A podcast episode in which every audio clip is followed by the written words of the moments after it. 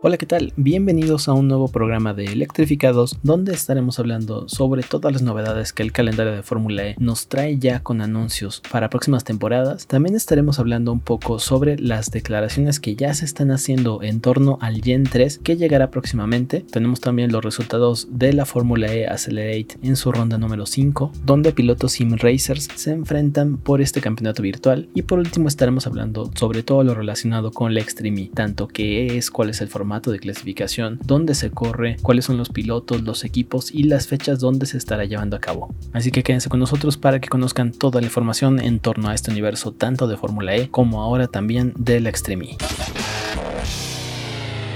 ¿Eres fan de las carreras y las competiciones de autos eléctricos? Entonces estás en el lugar. Esto es Electrificados. Comenzamos.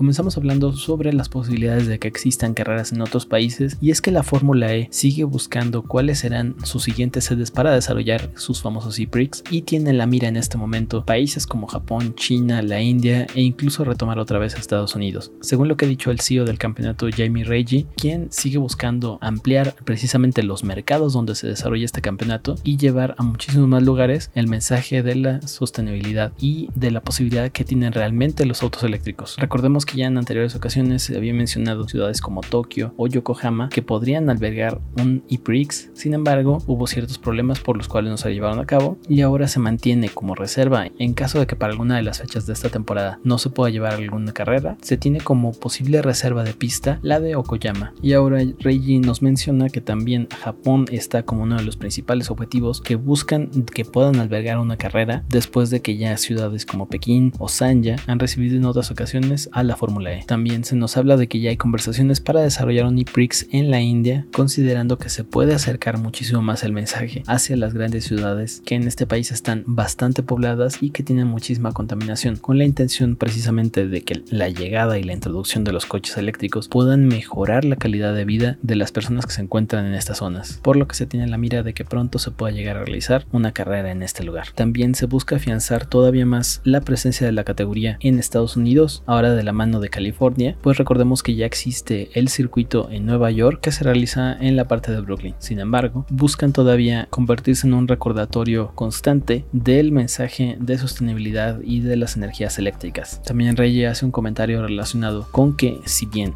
este año ya tiene el circuito de Valencia considerado como parte de las citas a realizarse durante este año, específicamente el 24 de abril. La Fórmula E sigue comprometida totalmente a desarrollar todas sus fechas y todas sus temporadas en torno a los circuitos urbanos, acercando precisamente el mensaje hacia las personas y se esperan nuevos anuncios para la primavera del 2022 y 2023, precisamente pensando ya en las nuevas temporadas.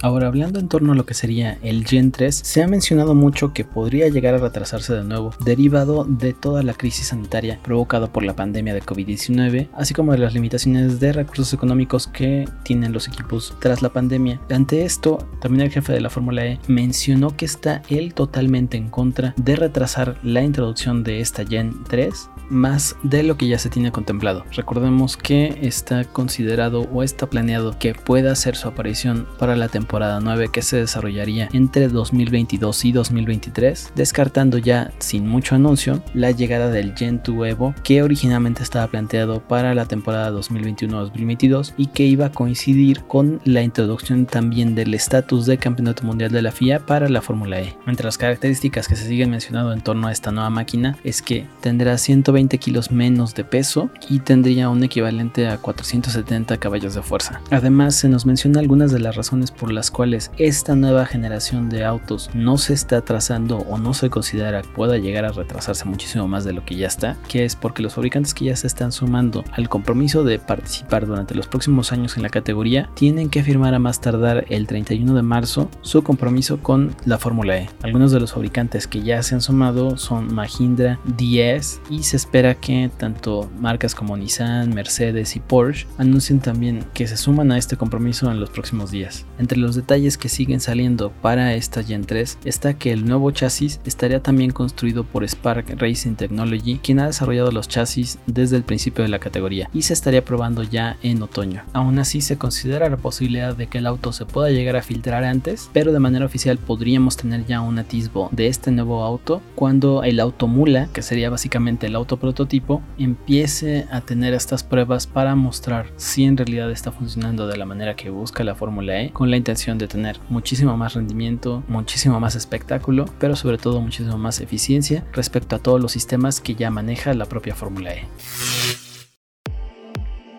Ahora cambiamos un poco de tema para hablar sobre todo lo relacionado con la ronda 5 de la Fórmula E Accelerate, que es este campeonato virtual que realizan con varios pilotos de simulador de parte de la Fórmula E. En esta ocasión quien ganó la cita fue Erham Jajowski, quien llegó en primer puesto del evento que se llevó a cabo en el circuito virtual de la Fórmula E llamado Electric Dogs, quedando por delante de Nikodem Wisniewski y de Frederick Rasmussen. Por lo que con este resultado Jajowski ahora se pone con una ventaja de 26 puntos sobre su rival más cercano, que es Rasmussen, y a quien le saca lo equivalente a una victoria de una carrera más la vuelta rápida propiamente. Ahora se viene la gran final este 25 de marzo, donde se estarán jugando puntos dobles, es decir, va a haber 56 que los pilotos se pueden llevar, por lo que todavía nada está decidido en el campeonato y esta nueva cita se llevará a cabo en el circuito virtual de la ciudad de Roma.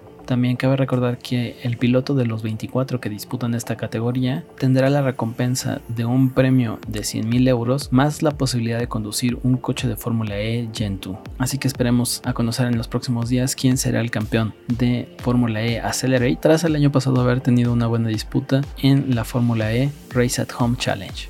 Thank you. Hablemos sobre la Extreme esta nueva categoría, de la mano también de Alejandro Agag, quien fue el fundador de la Fórmula E, llega a esta nueva prueba o esta nueva competencia que lo que busca es ser una contraparte eléctrica de lo que se conocería como los rallies o directamente el Dakar. Siguen intentando estar en zonas diferentes del mundo, pero en este caso con un mensaje muy claro que es combatir el cambio climático, estar impactando directamente en las comunidades a las que van a llegar y mantener esa filosofía de emisiones de carbón para esto, ¿qué es lo que van a realizar o cuáles son los grandes estandartes que está utilizando o sobre los cuales está girando la filosofía de esta competencia en general? Pues es primero que todo es sostenible al igual que ya se maneja en la Fórmula E. Entonces, ¿esto qué significa? Que todos los equipos se van a estar moviendo solamente en un barco que es el que va a estar recorriendo todas las zonas. Este barco se llama el Santa Elena y va a estar albergando tanto a los equipos como a cada uno de los pilotos. Otro también de los elementos que distinguen a esta categoría es que existe la igualdad de género, es decir, cada equipo va a estar conformado por un hombre y por una mujer que van a tener exactamente la misma importancia a lo largo de cada uno de los fines de semana de prueba. También todos los equipos van a tener el mismo coche, que es algo que ya sucede en Fórmula E, y acá el modelo se denomina Odyssey One, que es un vehículo todoterreno similar que ya existe precisamente en el Dakar, pero en este caso tiene una batería desarrollada por Williams y unos neumáticos que son Continental. Ahora, ¿cuál es la forma de clasificación en estos X-Prix, que así se llaman? Pues bueno, sucede todo a lo largo del fin de semana, tanto en sábado como en domingo. En sábado son las dos clasificaciones que se realizan y el domingo serían ya las tres carreras con las que se estarían obteniendo al final de cuentas los puntos por cada una de las pruebas. Empezando por los sábados tenemos la Q1 y la Q2 que se dividen a su vez en dos, es decir, en la primera parte de la Q1 corren cinco equipos y en la segunda parte de la Q1 corren otros cuatro equipos. También en la Q2 corren primero cinco equipos y luego otros cuatro. En el caso de la Q1, las posiciones de salida están definidas de manera aleatoria y en el caso de la Q2 es a partir de los resultados obtenidos en la clasificación número 1. Con esto termina la acción de los sábados y nos pasamos al domingo, donde aquí vamos a tener tres eventos principales, la semifinal, la carrera loca o la Crazy Race y la carrera final. En la semifinal pasan los cuatro primeros equipos que fueron los más rápidos del sábado y en la Crazy Race tenemos al resto de los equipos que van a pelear por obtener el puesto más rápido. De la semifinal pasan los tres equipos más rápido, mientras que como ya lo dijimos, de la Crazy Race pasa solamente el más rápido. Tenemos ahí ya los cuatro equipos con los mejores resultados. Estos cuatro equipos van a pasar a lo que sería propiamente la final y son los que van a correr por los puntos en el campeonato. Después de esto, ¿qué sucede a lo largo de la carrera? Pues bueno, todos los equipos van a tener que estar intercambiando a sus pilotos, tanto hombre como mujer tienen que recorrer exactamente la misma distancia en un circuito de aproximadamente 8 kilómetros. Entonces se da una vuelta al circuito de 8 se cambie de piloto, esto ya decide el orden cada uno de los equipos, y el otro debe de recorrer también otros 8 kilómetros. Quien logre llegar lo más rápido a la meta es quien gana la prueba y de aquí obtenemos ya los puntos para el campeonato. Entre las curiosidades también que incluye cada una de las pruebas es que cuando se esté en la final de cada fecha se va a estar contando también cuál es el equipo que logra hacer el salto de mayor distancia y eso le va a otorgar un bono de potencia similar a lo que sucede con el Attack Mode en la Fórmula E. Y en este caso los equipos pueden desplegar esa potencia extra en el momento en el que ellos decidan a lo largo de la carrera. Ahora en lo relacionado a las fechas de cada uno de estos eventos van a ser 5 en este año solamente que van a ser el Desert X Prix a llevarse en Arabia Saudí los días 3 y 4 de abril, el Ocean X Prix a realizarse en Senegal el 29 y 30 de mayo, el Arctic X-Prix en Groenlandia 28 y 29 de agosto, el Amazon X-Prix en Brasil el 23 y 24 de octubre y por último cerrará la temporada con el Glacier X-Prix en Argentina entre el 11 y el 12 de diciembre. En el caso de los equipos tenemos ya confirmados algunos, así como a los pilotos que estarán acompañando. Está el caso de ABT Copra XC que va a estar Matías Ekstrom y Claudia Horten. En Acción a Sainz va a estar Carlos Sainz y Laia Sanz. En Andretti va a estar Timmy Hansen y Katy Mungis. En Chip Ganassi va a estar Kyle Duke y Sarah Price. En Hispano Suiza va a estar Oliver Bennett y Christine Giampaoli. En XB, que es la escudería de Jason Bonton, va a estar el propio Jason y Micaela Aileen Kotulinski. En Rosberg Extreme Racing va a estar Johan Christofferson y Molly Taylor. En Team X44, el equipo de Lewis Hamilton de Fórmula 1 va a estar Sebastian Loeb y Cristina Gutiérrez. En Tichita todavía no confirman a ninguno de sus pilotos y no van a estar en la primera carrera de la temporada. Y por último, en Veloci Racing va a estar Stefan Sarrazin y Jamie Chadwick. Y pues entre los principales nombres que ya conocemos del Dakar está el caso de Carlos Sainz, de Laila Sanz, de Cristina Gutiérrez, del World Rally Cross está Ekstrom, Hansen y Christopherson y precisamente pilotos ya conocidos como puede ser Jamie Chadwick de la W Series, Mori Taylor o Christian Giampaoli que estarán acompañando y cerrando esta grilla que esperamos nos traiga muchísimas cosas interesantes para estarlas revisando a lo largo de los siguientes programas. Con esto terminamos este episodio de Electrificados. Estaremos al pendiente a lo largo de toda la semana sobre los nuevos temas, las novedades, las noticias que surjan respecto al universo de Fórmula E, también sobre el universo de Extreme E y próximamente también estaremos hablando sobre otra categoría que no es tan conocida como lo es la Robo Race, de todas sus novedades, de todos sus detalles, para que estén enterados absolutamente de toda la información. Mi nombre es Gonzalo Hernández y nos escuchamos la semana que viene. Hasta la próxima.